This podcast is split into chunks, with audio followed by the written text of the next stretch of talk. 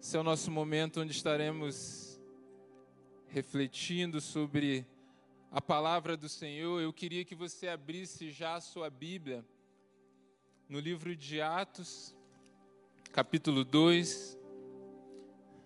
Nossa reflexão de hoje está embasada no livro de Atos, capítulo 2, versículo 46 e 47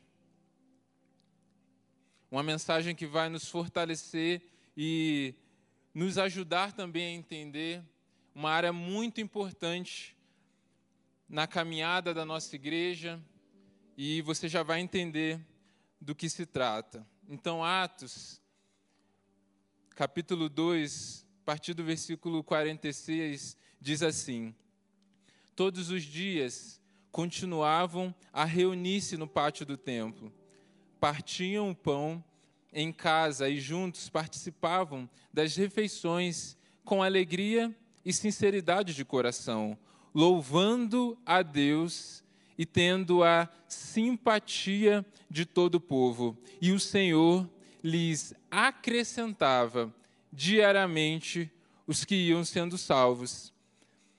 No versículo, no capítulo 5 de Atos, versículo 42, você nem precisa abrir, diz assim: Todos os dias no templo e de casa em casa não deixamos de ensinar e proclamar que Jesus é o Cristo. Amém?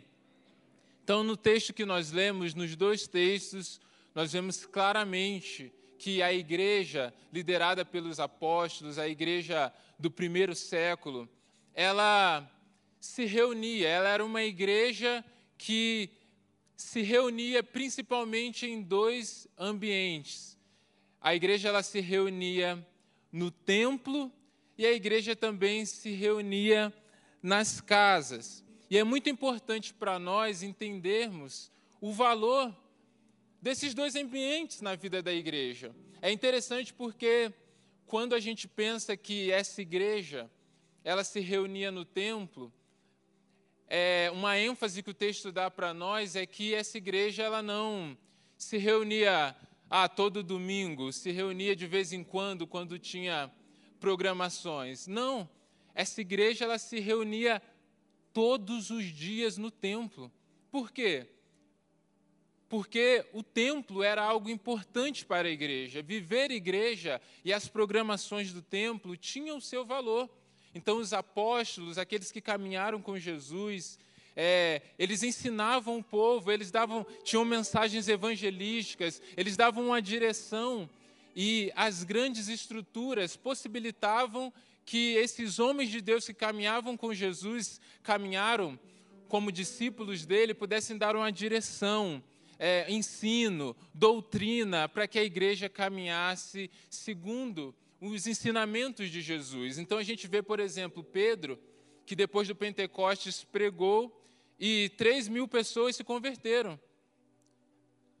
Como que a gente consegue pregar para 3 mil pessoas? A gente precisa de uma estrutura. Depois ele prega novamente, o número chega a 5 mil cristãos naquela época. A gente vai ver depois, um pouco mais na frente, no livro de Atos, Paulo pregando ali três meses nas sinagogas em Éfeso. E depois, quando ele não achou mais viável pregar nas sinagogas, ele foi aonde? Para uma escola, a escola de Tirano, aonde também é, tinha uma boa estrutura para ensinar para maior quantidade de pessoas. Então, as grandes estruturas, as grandes celebrações, são importantes para a caminhada da igreja, como nós temos aqui também como igreja, os nossos cultos, as nossas atividades ministeriais que acontecem no templo, onde nós conseguimos alcançar em uma vez só muitas pessoas, estarmos aqui reunidos, falando do amor de Jesus, celebrando juntos um tempo de adoração,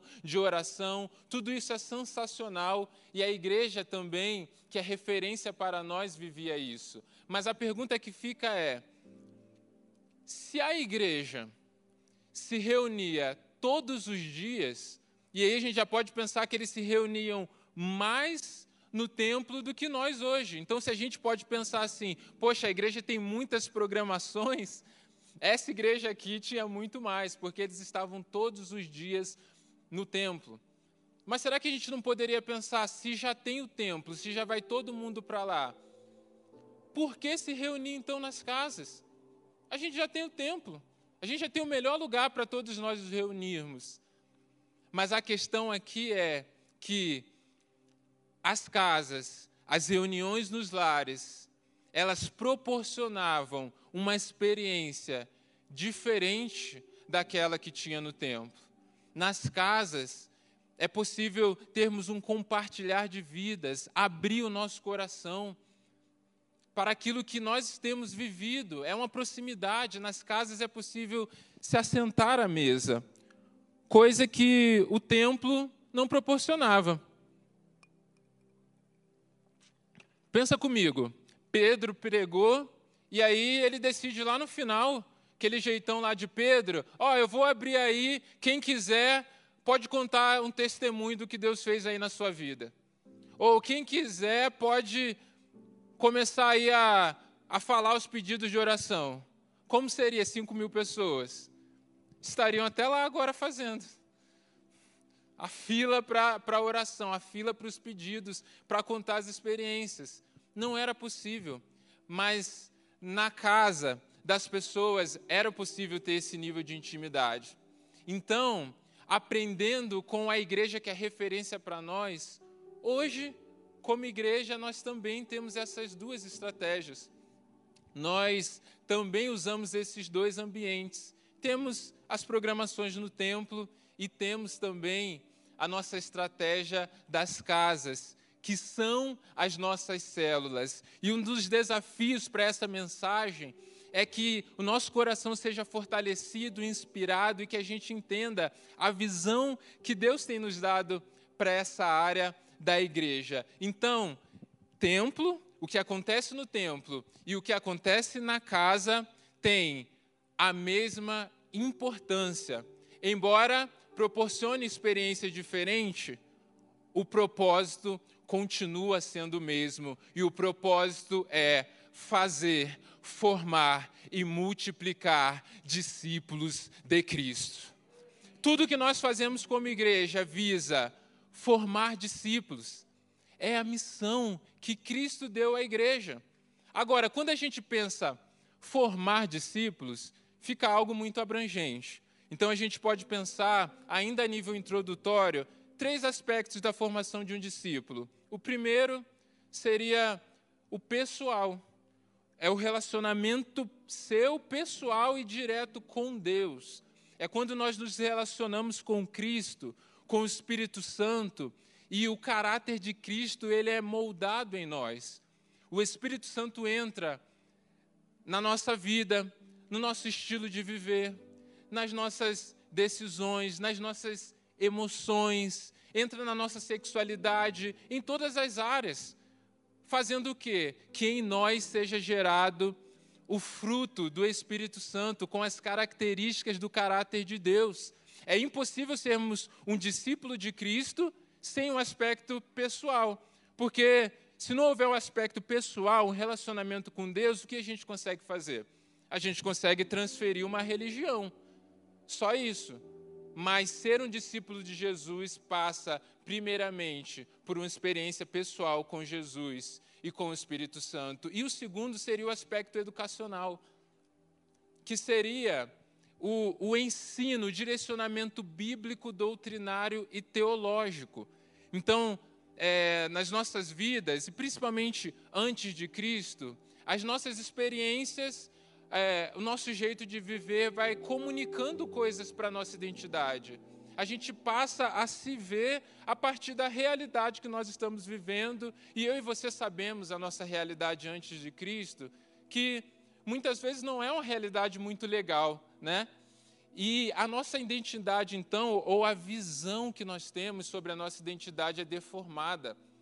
E é através do ensino bíblico, através da doutrina, através também da, da aplicação da teologia, que a gente se fortalece, sabemos quem nós somos e ficamos fortes na identidade de Cristo, porque nós somos aquilo que Deus diz que nós somos. E esse aspecto educacional, ele também nos protege contra falsas doutrinas. E aí a gente tem, por exemplo, na igreja, o Centro de Educação Alameda.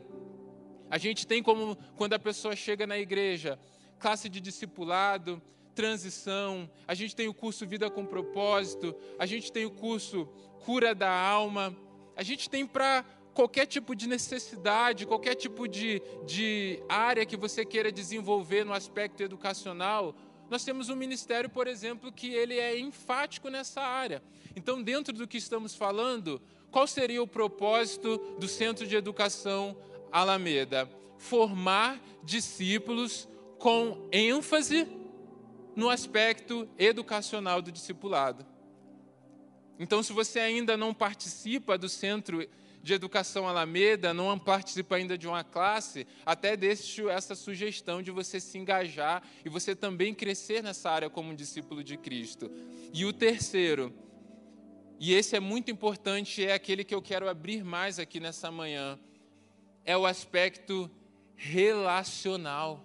Então eu tenho um relacionamento com Deus, eu me fortaleço nas bases da fé, mas é no relacionamento num relacionamento saudável e inspirador entre os irmãos, entre a família de Deus, que existe uma edificação mútua, um crescimento espiritual, um amadurecimento a partir dos relacionamentos. E é aí que entra as nossas células, porque as células são é na igreja a principal estratégia para que possamos formar discípulos dentro principalmente do aspecto relacional. E aí, na célula tem oração? Tem, mas a célula não é uma reunião de oração. A célula tem aplicação bíblica, tem aplicação bíblica, mas a célula não é um grupo de estudo. A célula é um encontro onde nós conseguimos alcançar em relacionamento aquilo que de maneira nenhuma nós conseguiríamos alcançar no tempo.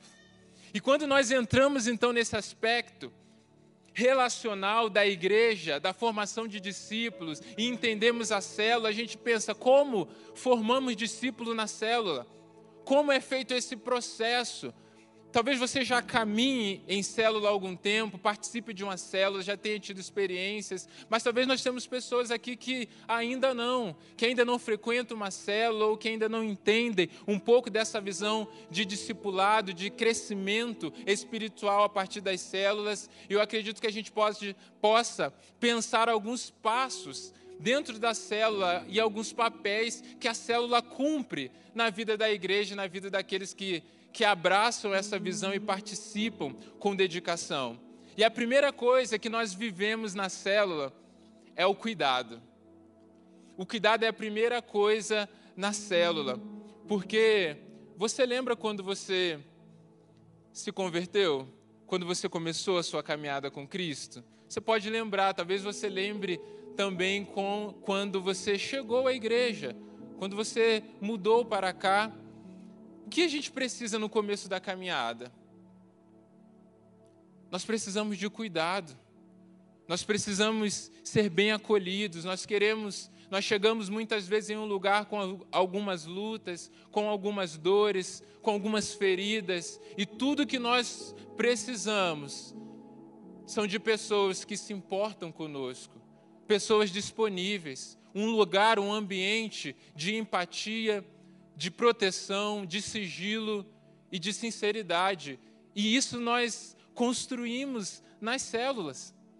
Eu tive uma experiência muito interessante sobre o cuidado em janeiro desse ano. Nós estávamos de férias dos encontros das células, mas uma pessoa, uma visitante chegou na igreja, está chegando de um outro estado e ouviu falar sobre as células que iam começar em fevereiro. E essa pessoa mandou um e-mail na igreja que ela queria participar de uma célula. Ela mora um pouco longe, num bairro um pouco mais distante, queria uma célula perto da casa dela. E eu entrei em contato com ela, liguei, a gente conversou um pouco. E depois de conversar com ela, eu entrei em contato com uma líder de célula. E passei o contato e disse: Olha, entre em contato com essa pessoa. Ela está buscando uma célula e a sua célula é perto da casa dela. Mandei essa mensagem num dia e no outro dia eu mandei novamente uma mensagem para essa líder de célula que perguntando como é que foi, conseguiu conversar, vai dar certo para ela participar da sua célula. E essa líder, ela me mandou uma mensagem naquele momento dizendo: "Pastor, nesse exato momento, essa pessoa está aqui na minha casa. Eu entrei em contato com ela e ela precisava abrir o coração e eu convidei ela e ela está aqui. Amém. Glória a Deus. Eu fiquei muito impactado porque mesmo num período de férias, a igreja cuidando de pessoas através das células. Talvez aquela mulher não pudesse vir à igreja naquele momento e talvez nem fosse o melhor, mas através das células, o cuidado, ele é expandido, nós conseguimos cumprir o cuidado com muito mais excelência. E essa é a nossa visão. Nós temos pastores que cuidam de pessoas na igreja, mas você imagina se só os pastores cuidassem de pessoas o nosso cuidado seria muito limitado. Agora, uma vez que essa pessoa chegou na célula e ela foi cuidada, abraçada, e aí o que que nós fazemos ou o que que nós experimentamos? Do crescimento, da evolução, do desenvolvimento também espiritual. Porque a decisão com Cristo é uma decisão que vai exigir comprometimento, mudança, constância, disciplina. E quantas vezes nós, nas nossas vidas, não tomamos uma decisão, não nos comprometemos com algo, só que às vezes na caminhada a gente acaba desistindo, a gente acaba no meio da dificuldade não tendo força para realmente corresponder àquilo que nós nos comprometemos. Né? Então, a gente tem muitos exemplos, né? Falando nisso, aquela academia que você ia começar esse ano. Como é que tá? É amanhã, né? Depois do carnaval. Pastor Alves, faz tempo que eu não vejo você postar que tá pago. Então, não sei como é que tá, né? Segunda-feira, vai começar agora também. Então, algumas decisões simples das nossas vidas nós tomamos, mas não conseguimos dar continuidade. Agora você imagina decisões que nós tomamos que mudam completamente a nossa forma de viver que muda completamente os nossos relacionamentos. Quando nós experimentamos, estamos experimentando o crescimento em Deus, estamos cheios do Espírito Santo, o próprio Espírito Santo começa a gerar um desconforto em nós. Esse anseio, essa necessidade de mudar de vida, de mudar os hábitos, novos hábitos precisam começar em nossas vidas e os antigos precisam ficar para trás, é o velho homem. Só que nessa mudança, nessa, nessa conversão, nessa virada de chave da nossa vida, é que muitas vezes os nossos ciclos relacionais também mudam. Quantos de nós, e talvez você tenha sofrido isso, rejeição dos antigos amigos quando você decidiu viver para Cristo? começaram a te olhar de uma maneira diferente, começaram a não aceitar mais a sua nova forma de pensar com uma mente renovada. E a verdade é que muitos de nós sofremos isso na nossa própria casa. Rejeição na própria família. Mas nós muitas vezes também precisamos renunciar os nossos antigos relacionamentos para viver esse novo de Deus. Então, às vezes, essa mudança acontece por uma decisão nossa mesmo, por um direcionamento de Deus, porque ainda não temos forças para influenciar. E é na célula aonde nós caminhamos juntos, É na célula onde eu saio do isolamento. É na célula onde eu tenho pessoas que estão me encorajando a orar mais, a perseverar, a vamos caminhar junto. Tá difícil. Aquela luta que você está enfrentando, aquele momento que você está pensando em desistir, e aí você vai lá na célula e uma pessoa compartilha exatamente a luta que você está vivendo e como ela tem vencido ou já venceu. E aí, de desanimado, você sai daquele lugar inspirado a crescer com a sua fé renovada para ir além Essa é a nossa caminhada, porque a célula, ela nos tira da multidão. Jesus está lá numa casa, uma multidão querendo falar com ele, junto dele. Mas aí a Bíblia vai dizer que um paralítico chega, carregado por alguns. Na multidão, a gente pode se esconder. E muitas vezes na multidão a gente para, mas a célula são os seus alguns. Que na unidade, ora você é carregado, ora você carrega alguém, para que todos cheguem a Cristo e por ele sejam transformados. Essa é a nossa visão. Crescer. Somos cuidados e no cuidado nós crescemos. E depois de que crescemos, depois do crescimento e do cuidado vem o quê? A capacitação. A célula é o lugar perfeito onde a gente pode desenvolver os nossos dons, aprendermos. Talvez você tenha uma área que você sonha é, em servir, talvez você tenha o desejo de ser mais útil na igreja. Qual é o melhor lugar para começar? Na célula. Porque não tem jeito. Quando nós pertencemos a um lugar e nos sentimos cuidados e crescemos, chega um momento a gente fica desesperado. Eu quero ajudar, eu quero servir, eu quero me sentir útil.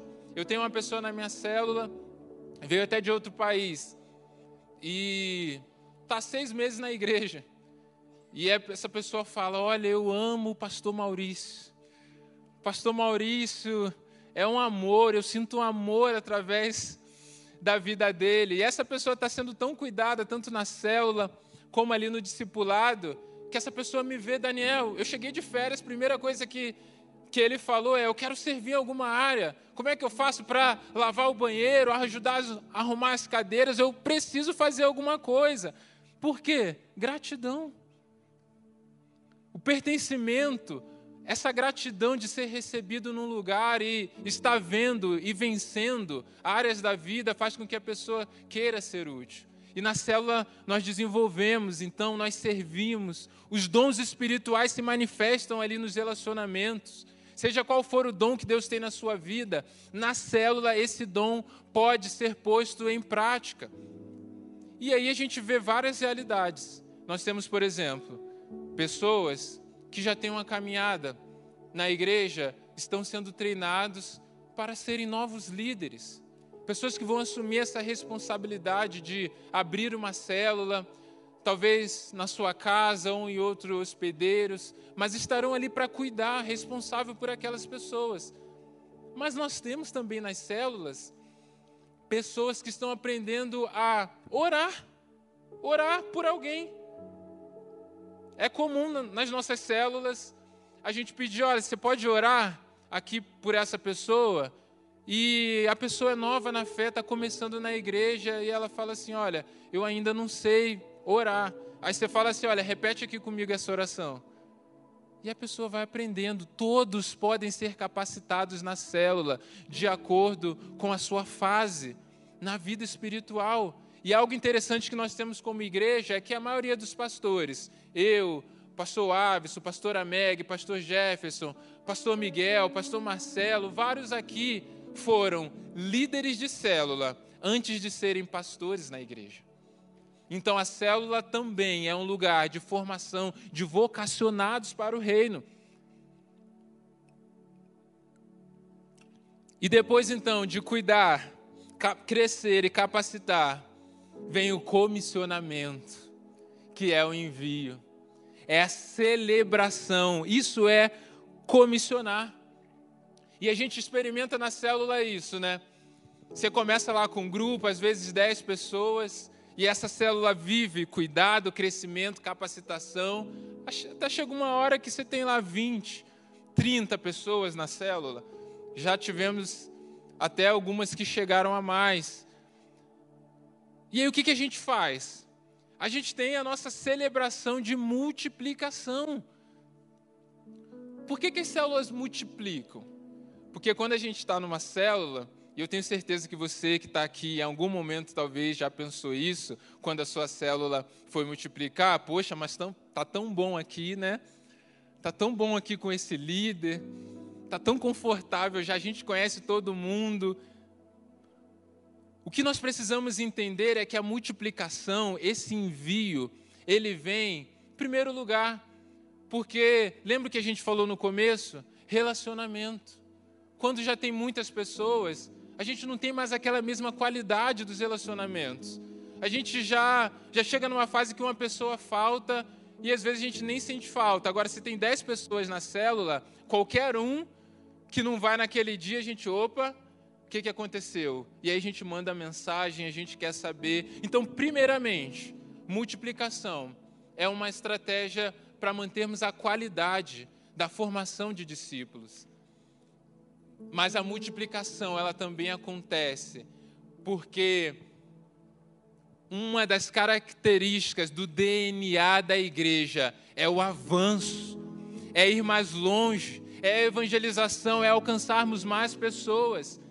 E quando nós estamos multiplicando, nós estamos abrindo mais casas, mais lugares, aonde pessoas estão sendo também cuidadas, pessoas estão sendo impactadas. Quem sabe um dia nós vamos chegar a termos uma extensão da Alameda através das células em cada bairro de Curitiba.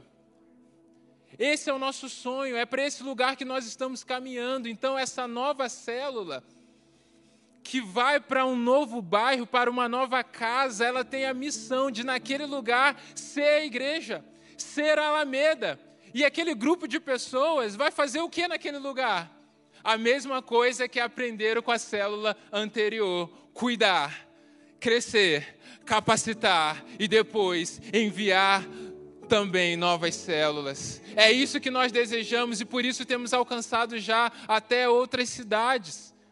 E quem sabe vamos alcançar muito mais estados, países. A gente não sabe, o que nós sabemos é que Deus é um Deus de multiplicação. E se Deus é um Deus de multiplicação, nós, como igreja, também seremos. Aleluia!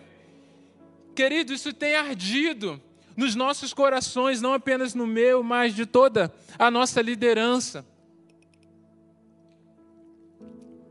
E às vezes a gente pensa, né, multiplicação e todo esse processo não é só para multiplicar célula.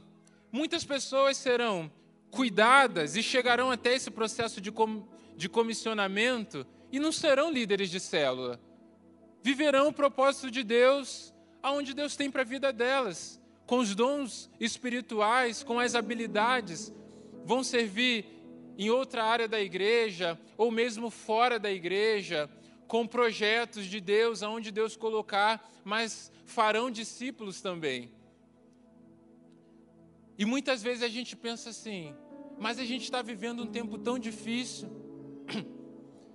Olha só, a gente vê guerra, a gente vê decisões políticas terríveis sendo tomadas. Como que a gente pode falar de avanço?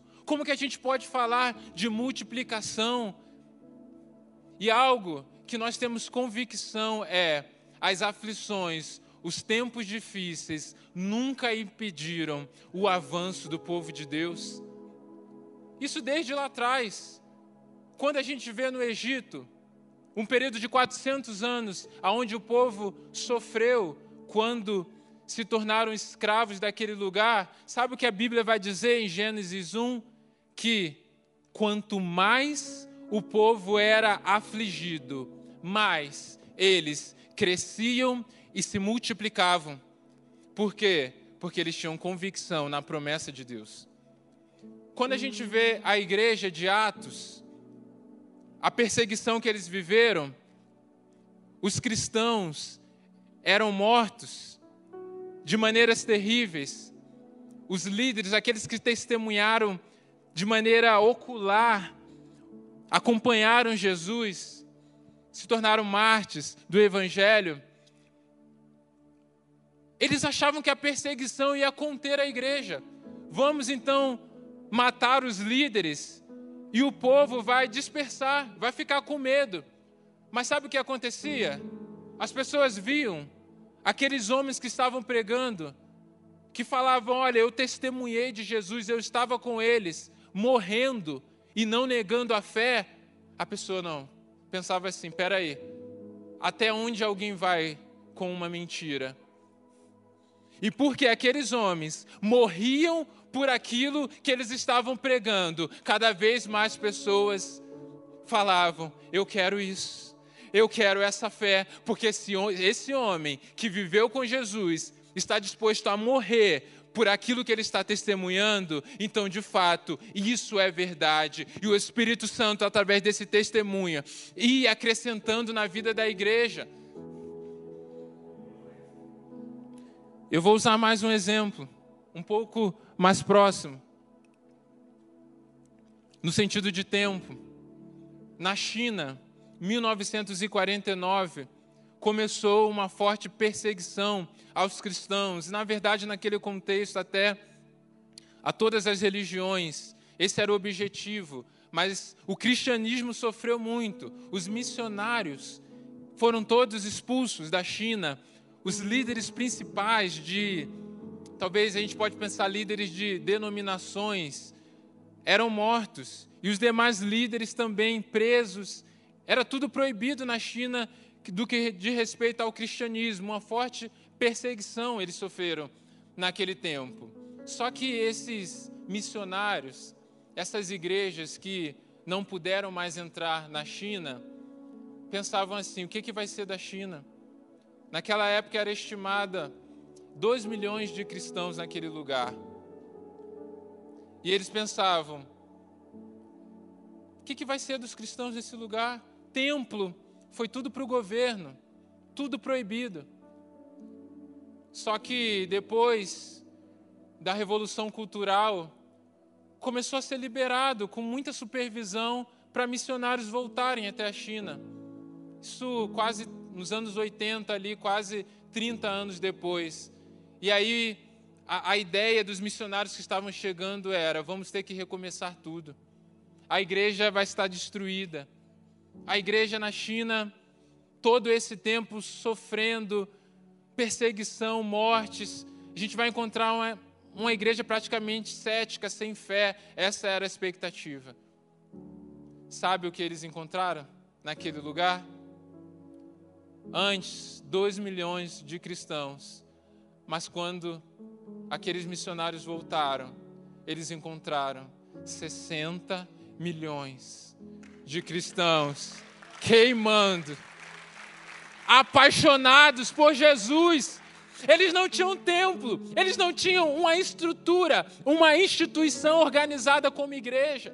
Eles não tinham uma liderança central para organizar tudo aquilo que eles faziam. Eles não tinham material. Eles mal tinham Bíblia, não tinham livros como nós temos hoje, conteúdos infinitos. Eles não tinham nada disso. Sabe qual é o roteiro? Qual era o roteiro de célula das reuniões de grupos na China nesse tempo? Era um pedaço da Bíblia, uma página da Bíblia que eles rasgavam e distribuía entre vários grupos. E aí você usava naquela reunião e depois você trocava com outros grupos para a próxima reunião. Esse é o arder, é o mesmo Espírito Santo que está em nós. É a mesma missão. Todos esses três exemplos eles experimentaram aquilo que Paulo disse: essa pequena e passageira aflição não se compara com o peso de glória que será produzido em vocês. Talvez, talvez você pensa, é pandemia, é guerra, são tantas notícias difíceis que a gente ouve. Será que dá para a igreja ser igreja nas casas? Será que dá para a gente avançar? Será que dá para a gente ser apaixonado por multiplicar, por fazer discípulos, por nos relacionarmos? Eu quero dizer para você, essa pequena e passageira aflição não se compara com a glória que o Senhor está produzindo em nós como igreja, que será revelado através das nossas vidas e dos nossos relacionamentos.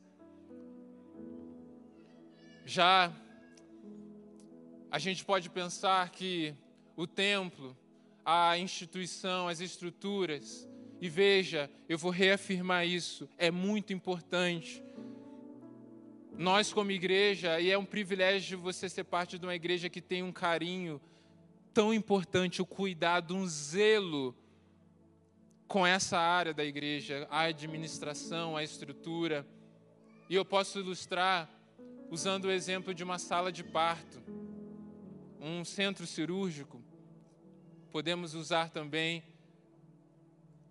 É bom ou não é bom você ter o seu filho na melhor sala de parto possível, com as melhores tecnologias, a melhor organização, as melhores possibilidades? Se algo de repente ali sair do controle, você tem todas as ferramentas disponíveis, preparadas para te atender naquele lugar e te proteger. É ou não é muito bom isso? Se você pudesse ter o seu filho na melhor sala de parto, no melhor centro cirúrgico do mundo, se estivesse disponível para você, é só escolher, você não teria? Eu teria. Porque é muito bom. Mas a gente precisa também, juntamente com isso, pensar uma coisa. A melhor sala de parto do mundo nunca gerou um filho. Porque para gerar filho, você precisa ter vida e exige relacionamento. A igreja é um organismo vivo. E nós temos dito que as células são o coração da igreja. A China, todo o movimento na China foi através das casas. E a estrutura nos protege, a, a estrutura nos abençoa. E a vida da igreja se manifesta através dos nossos relacionamentos, de casa em casa. Então, o desejo de Deus para as nossas vidas é o que? Uma igreja família, uma igreja de casa em casa, uma igreja que gera filhos espirituais. Você lembra quando você, vocês estavam esperando um bebê e o casal, quando ele recebe a notícia que vai receber, que estão grávidos ali, que vão receber um filho. Você vai no shopping, é a primeira vez, você vai direto numa loja e você vai lá na área do bebê e você já sai com a sacola cheia de roupa. Na primeira semana que você descobriu, você fez isso. O Espírito Santo está me dando um spoiler aqui. É assim, porque a expectativa. E a gente fica todo o período fazendo um monte de coisa, preparando, é quarto, é guarda-roupa, é todas as roupas, tudo pronto. E aí chega no último mês, não tem mais nada para fazer. Tem gente que três meses antes já está tudo pronto. Já com a, bolsa já do, do momento do parto, de levar as coisas já pronto, três meses antes. E aí você fica, cara, o que, que tem mais para fazer? Parece que está faltando alguma coisa. O que, que tem mais? Não tem mais nada para fazer, já fez tudo mas ainda tem um vazio no coração. Porque aquilo que nós fazemos, de maneira nenhuma, pode substituir aquilo que nós estamos gerando.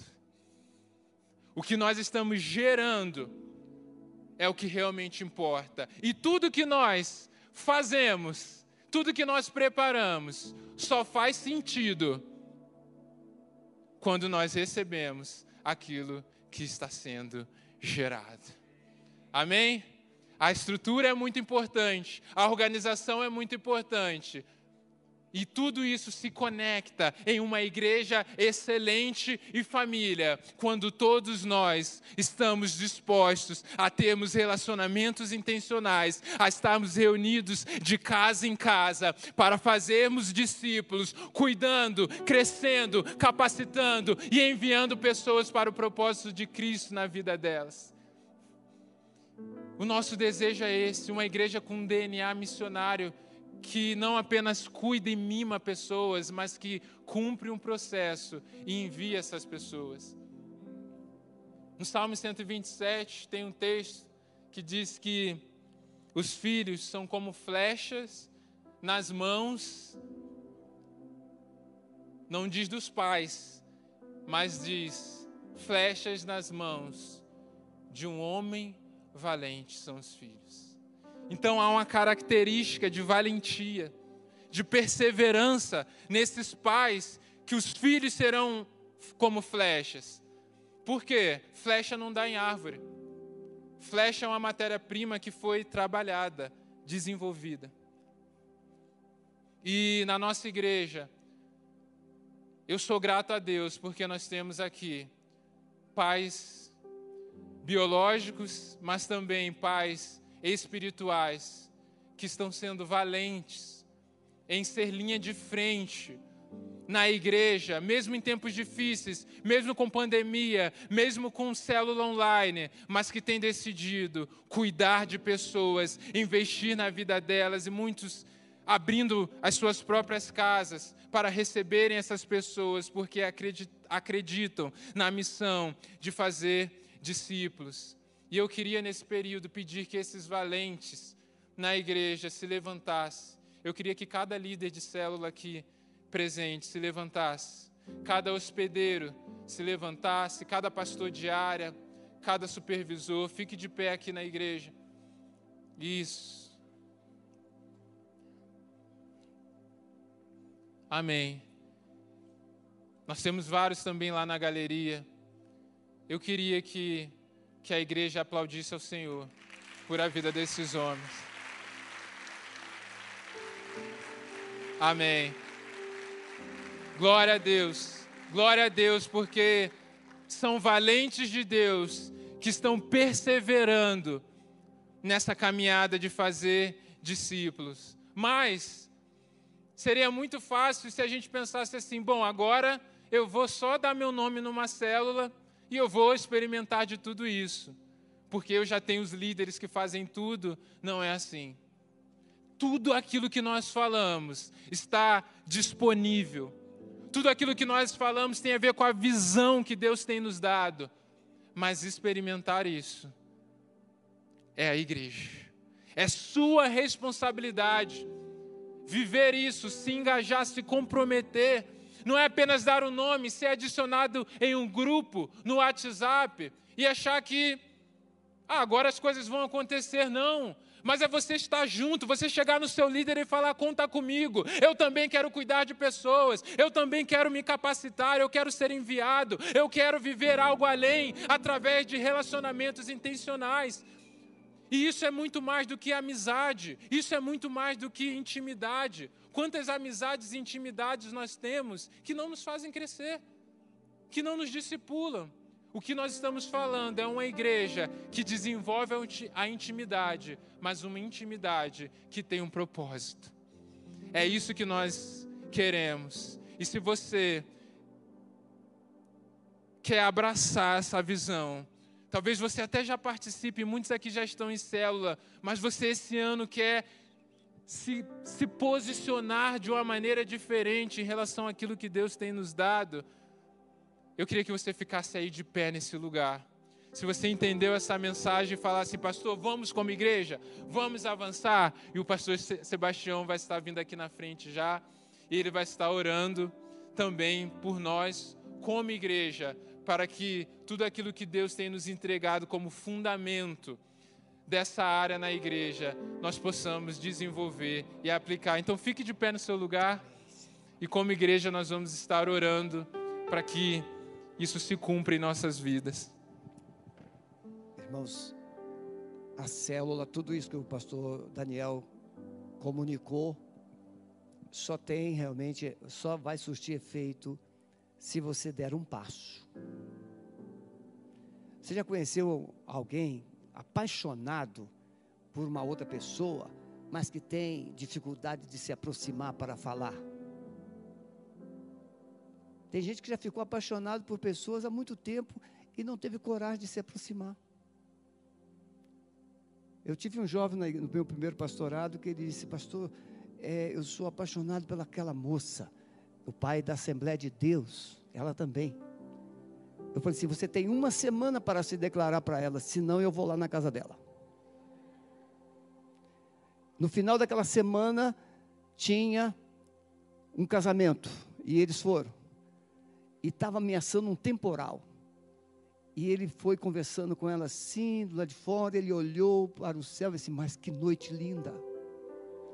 Estava ameaçando um temporal. Quando nós nos apaixonamos, até as noites de temporais não nos impedirão de ver o brilho das pessoas que precisam conhecer Jesus. Coloca suas mãos assim. Senhor, nós recebemos uma palavra poderosa, uma palavra esclarecedora, uma palavra desafiadora. Nós abençoamos cada líder de célula, como também cada casa, cada família que recebe uma célula.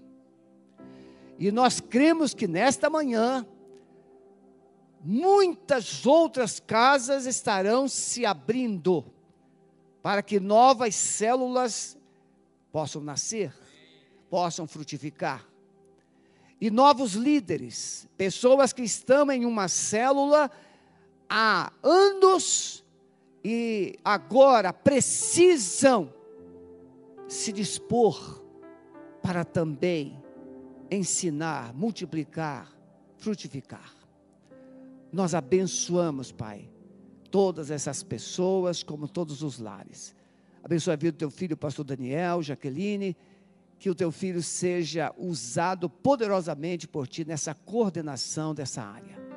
É a nossa oração no poder do nome de Jesus. Amém. Pode sentar. E você que está em casa, ah, estou em casa, então eu não preciso. Precisa. Pode se inscrever, pode procurar entre em contato com a secretaria, com o pastor Daniel, um líder, e você receberá todas as orientações possíveis. Irmãos, eu tenho aqui nesta manhã meu irmão, a minha cunhada, Carlinhos Hélio. Fica em pé, Carlinhos, por favor. Ele é mais velho que eu. Ele não cresceu tanto quanto eu, mas ele é mais velho. E a minha cunhada Hélia, né? Dá uma salva de palmas para ele. Né? Deus abençoe, Carlinhos. Sua presença aqui. Deus abençoe vamos celebrar a ceia. Quem ainda não recebeu o cálice, se alguém não recebeu o cálice, fique em pé, por favor, onde você está. Se você não recebeu, é só você levantar a mão ou ficar em pé. Lá na galeria, todos receberam. Se não tem, se a temos lá na galeria também, então, por favor, leve lá. Hoje à noite, irmãos, nós vamos pregar sobre libertação da família.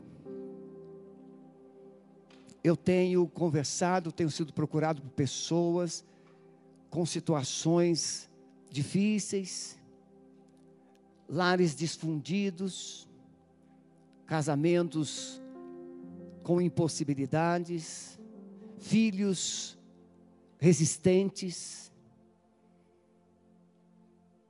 E eu vou falar uma palavra bem assim, avulsa, bem do coração. Não será um estudo nem uma pregação, será um compartilhar. A família está se enfraquecendo, está anêmica. Gente anêmica só pensa em dormir, descansar ficar quieta, parada num lugar. Olha para mim. Deus não fez você para parar. Deus disse para Abraão: sai da tua casa, da tua parentela e vem para um lugar que eu vou te mostrar. Deus tem algo para você fazer. Mas esse fazer de Deus, como o pastor Daniel disse, implica primeiro você ser, ser família. Filhos impedidos de serem sacerdotes, porque não tem ou não há sacerdócio em casa. Pais tímidos, mães sargentas, Deus não precisa de mulher sargento nem de pais tímidos. Deus precisa de uma mulher virtuosa e de um homem valente. Homens, diga comigo, eu decido tomar o lugar que Deus separou para eu viver e desenvolver na minha casa. Se você fizer isso, a primeira coisa que você vai observar é o brilho nos olhos da sua mulher. Porque o que uma mulher mais deseja é ver um homem de verdade, que tome decisões, que tome atitudes, que defenda, que lute. Amém? Bem, diante de tudo que o Daniel pregou, vamos fazer como se fôssemos uma célula momento de comunhão. Você segura o cálice, não é? Você tem o cálice. Dentro do cálice você tem o pão. O pão é o corpo. Para você participar do corpo, Jesus precisou se partir. Jesus precisou ser esmagado. Jesus abriu mão da sua glória, da sua majestade, para que você tivesse de volta a glória original do Éden. Esse pão simboliza o corpo de Cristo. O cálice, ele simboliza o sangue de Cristo que foi derramado para a purificação dos nossos pecados. E eu quero fazer uma coisa aqui, com um coração muito aberto.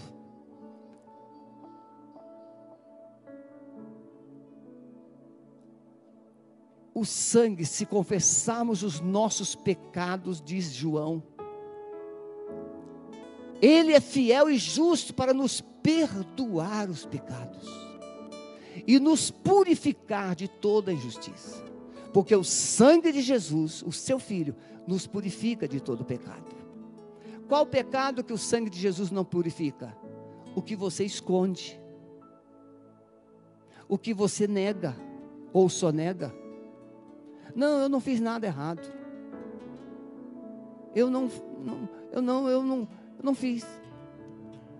Então o sangue de Jesus não pode perdoar pecado escondido.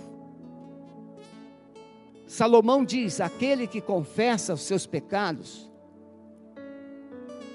ele prospera, ele acha misericórdia, mas aquele que os esconde,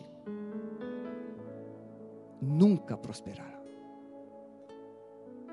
porque o pecado mata, entristece, separa. Talvez a pessoa que você feriu ou a pessoa que te feriu não esteja aqui.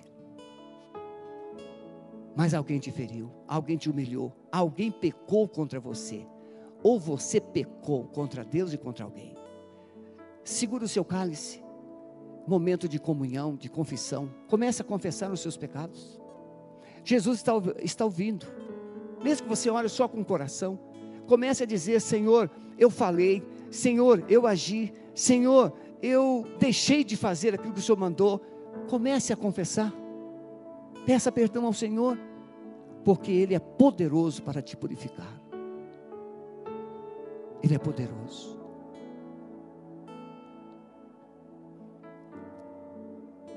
Há alguém aqui que está se sentindo muito sozinho na fé?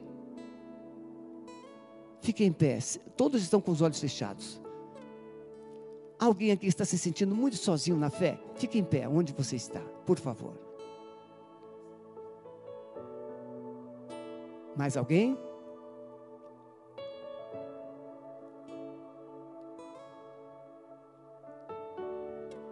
Muito bem. Abra os olhos e vê se tem alguém em pé perto de você. Se já tiver, levante-se, olhe para essa pessoa.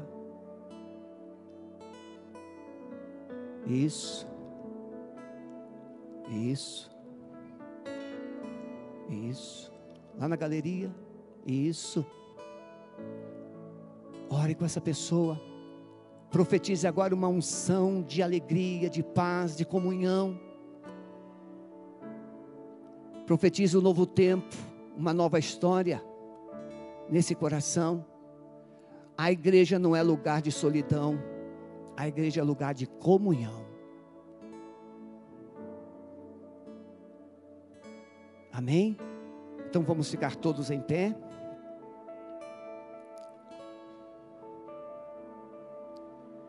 Você tem o pão e você tem o cálice. Irmãos queridos, eu pensei nisso recentemente. O texto de Mateus diz que Jesus pegou o pão, partiu e o deu aos discípulos, pegou o cálice, deu aos discípulos, e eles então celebraram ali a ceia. E depois no final, o texto diz assim: e tendo cantado um hino,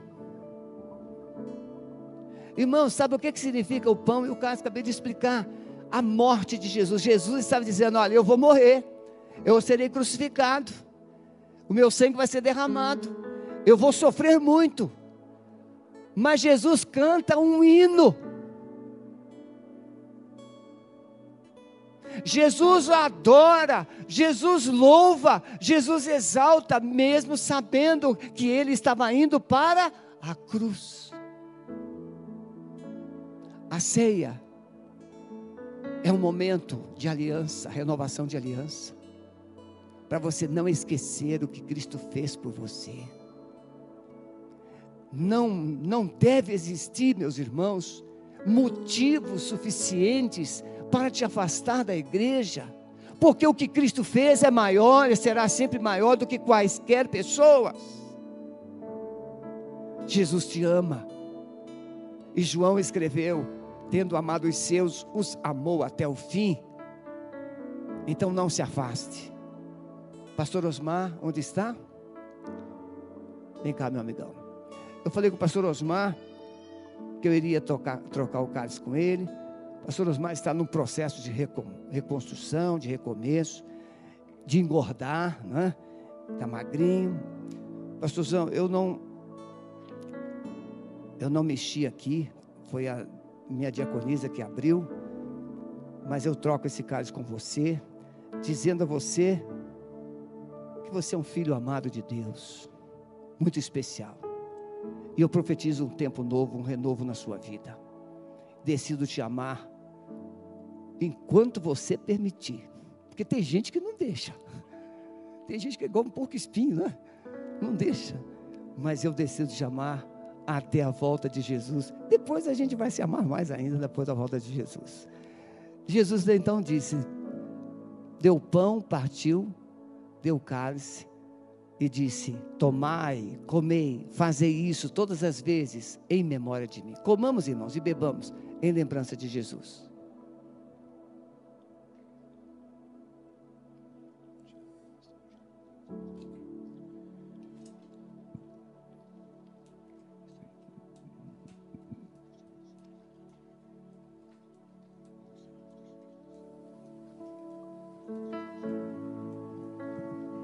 Nós vamos encerrar cantando. E você vai dizer como você deve sair daqui. Olha para mim um minutinho. Decida como você quer sair. Ah, olha, eu gostei muito da pregação. Ah, eu gostei muito do louvor. Nada disso vai mudar a sua vida. Gostar do culto não muda a vida. Pegue tudo que Deus te deu e coloque em prática. Isso vai mudar sua vida. Que o amor de Deus, o nosso Pai, a graça salvadora de Jesus Cristo, Filho, e as santas consolações do amado Espírito Santo, seja com a sua vida, com a sua casa, com a sua família e com todo o povo de, de Deus, lá na Ucrânia, lá na Rússia, lá na China, em todo o mundo. Nós abençoamos, Pai, assim, em nome de Jesus. Adoremos e encerremos nosso culto. Você que está em casa, muito obrigado pela sua companhia até aqui. Deus te abençoe.